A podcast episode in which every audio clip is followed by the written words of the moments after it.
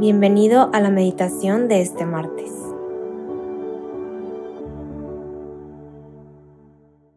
En el nombre del Padre, del Hijo y del Espíritu Santo. Amén. Ven Espíritu Santo, fuente de luz, manantial de todo bien, gracia divina, fruto del amor entre el Padre y el Hijo Ilumínanos, acompáñanos, inspíranos en este rato de oración y danos docilidad para poder recibir todo aquello que, que tú nos quieras dar en, en este momento de meditación. Hoy es martes 5 de septiembre y vamos a meditar el Evangelio de Lucas 4 del 31 al 37. Bajó a Cafarnaún, ciudad de Galilea, y los sábados enseñaba a la gente que estaba admirada con su enseñanza, porque hablaba con autoridad. Había en la sinagoga un hombre poseído por un demonio impuro, que se puso a gritar con fuerte voz. ¿Qué tenemos nosotros que ver contigo, Jesús de Nazaret? ¿Has venido a destruirnos? Yo sé quién eres, el Santo de Dios. Jesús lo reprendió ordenándole, Cállate y sal de ese hombre. Y el demonio, después de tirarlo por tierra en medio de todos, salió de él sin hacerle daño. Todos se llenaron de asombro y se decían unos a otros, ¿qué fuerza tiene la palabra de este hombre? Manda con autoridad y poder a los espíritus impuros y estos salen. Y su fama se extendía por todos los lugares de la región. Palabra del Señor. Gloria a ti, Señor Jesús.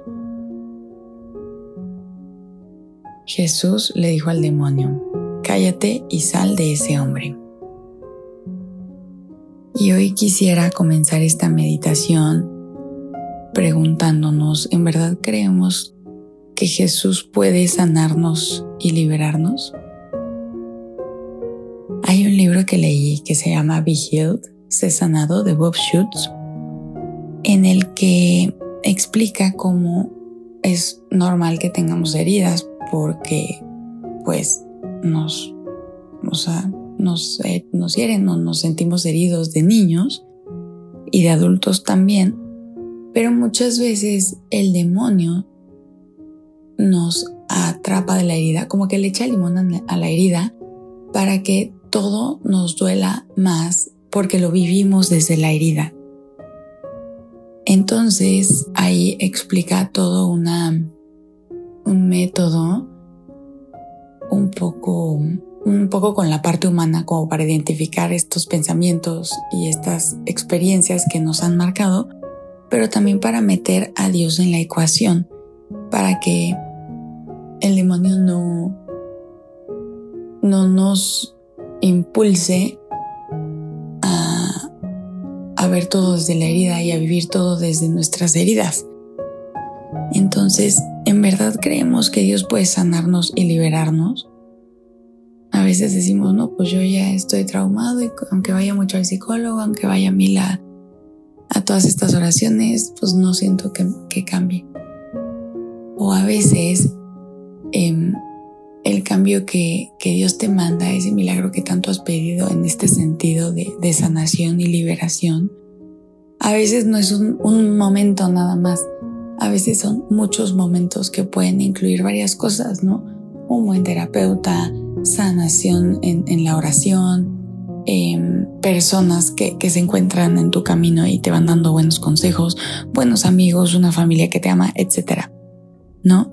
Entonces, yo creo que esta pregunta es fundamental porque si no creemos que Jesús puede sanarnos y liberarnos, Jesús puede hacer muy poco en nuestro corazón y en nuestra vida. Y aterrizando un poco al aquí y a la hora, te quiero preguntar, ¿qué es lo que hoy te atormenta? Es decir, ¿qué te separa de Dios? Este hombre del Evangelio estaba en la sinagoga. O sea, me da la impresión de que él quería estar con Jesús y quería estar cerca de Dios porque pues está en la sinagoga. Pero ahí fue donde se manifestó el demonio, ¿no? Y que le dijo a Jesús, ¿qué tenemos nosotros que ver contigo? Etcétera. Pero sí siento que había una lucha de este hombre por estar cerca de Dios porque estaba en la sinagoga cuando Jesús estaba enseñando ahí. Entonces, ¿qué es lo que hoy te atormenta? ¿Qué te separa de Dios? Puede ser un mal hábito, un apego desordenado, insisto, ¿no? Una herida que no te permite amar de verdad, algo que te ata a estarte sintiendo mal, algún pensamiento. Y aquí quiero invitarte, invitarnos a todos, incluyéndome, hay que ir y pedirle. Así como este hombre fue, tal vez no le pidió directamente, pero fue. ¿Qué significa ir a la sinagoga? Pues orar, meditar la palabra de Dios, confesarnos. Súper importante estar cerca de los sacramentos. Si podemos ir aparte del domingo a misa, o eh, otro día aparte del domingo, de verdad que Dios nos da vida con la Eucaristía. Dios nos da vida, Dios nos da sanación, Dios nos da liberación a través de los sacramentos, especialmente la confesión y la Eucaristía. Entonces, también cuando pedimos este tipo de, milagros en estos procesos que a veces sentimos que son tan largos, necesitamos tener un corazón dispuesto, necesitamos tener fe. Y todo esto no es más que por gracia divina pero sí, o sea, siempre podemos pedir más fe, siempre podemos pedir más disposición. Yo le digo a Dios mucho, Señor, dame ese de ti, dame ese de ti, que nunca me separe de ti, que, que yo tenga que, la necesidad de ti, de depender de ti, quiero depender de ti. Y si le decimos eso, siento que Dios sí responde, porque ahí se junta nuestro tengo sed con el suyo. Y entonces es cuando podemos dejarlo actuar más y él se siente, yo siento que con esa libertad de actuar porque estamos dejándole todo, literal, rindiéndonos a sus pies, ahí al pie de la cruz, ¿no? Jesús puede cambiar tu vida y tu realidad y por medio de ti la de muchos otros. Y con esto quiero traer aquí a la meditación el tema de la película The Sound of Freedom que acaba de estrenarse en México. De verdad, de verdad, quiero invitarlos a que vayan a verla. La acabo de ir a ver y está impresionante y es un claro ejemplo de cómo este hombre, el protagonista, sin spoilers, se deja eh, guiar por Dios. Y así Dios cambia la realidad de muchas personas, de muchas personas, o sea, se trata de, de que no, no solo hagamos el bien, o sea, que nosotros nada más no estemos bien, o sea, no solo nosotros estar bien, sino que ese bien se expanda y construyamos así la civilización del amor. O sea, como dice en el Evangelio, ¿no? En otra parte de que la luz no está hecha para, para ocultarla, sino que hay que iluminar nuestra realidad. Entonces, si Dios ha iluminado tu vida ya has tenido un proceso en el que has crecido en el amor y Dios te ha liberado de tantas cosas, tú puedes hacer lo mismo con tu realidad, así como el, el hombre de la película, Tim se llama. Y además es una película basada en hechos reales. Es sobre la trata de, de niños. Insisto, a veces creemos que, pues, que no podemos hacer mucho, ¿no? Por los demás. Y especialmente en este tema de que, pues, ¿qué voy a hacer? Cuidar a mis hijos. Claro, vamos a cuidar a los niños, pero no solo a los tuyos. Podemos hacer más cosas, podemos fomentar una cultura de prevención, de demanda, de denuncia, observar, o sea, no solo cuidar a los nuestros. Y algo también importantísimo que podemos hacer es promover una cultura de cero tolerancia a la pornografía, porque muchas de las personas que están en estas escenas son víctimas de trata. En verdad, no promovamos esta cultura ni consumiendo ni promoviendo, porque a veces de que mandan una imagen y, algunos este, las reenvían, etc.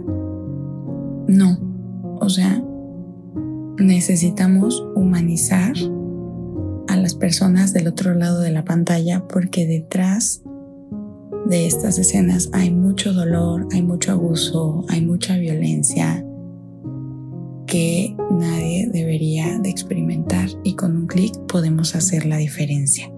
María y José les queremos pedir su intercesión para que Jesús pueda tocar nuestros corazones y por medio de nosotros el de las personas a nuestro alrededor.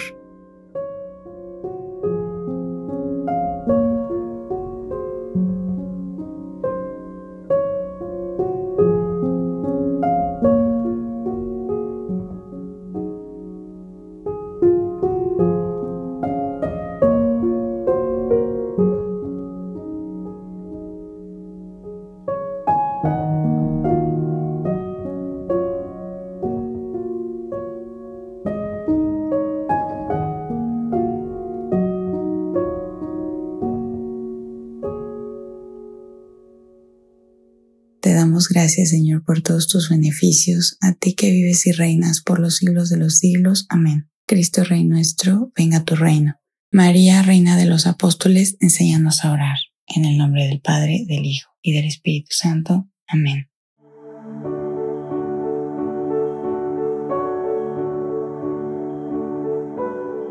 Te invitamos a quedarte dialogando con Dios y seguir en oración. Nos escuchamos mañana.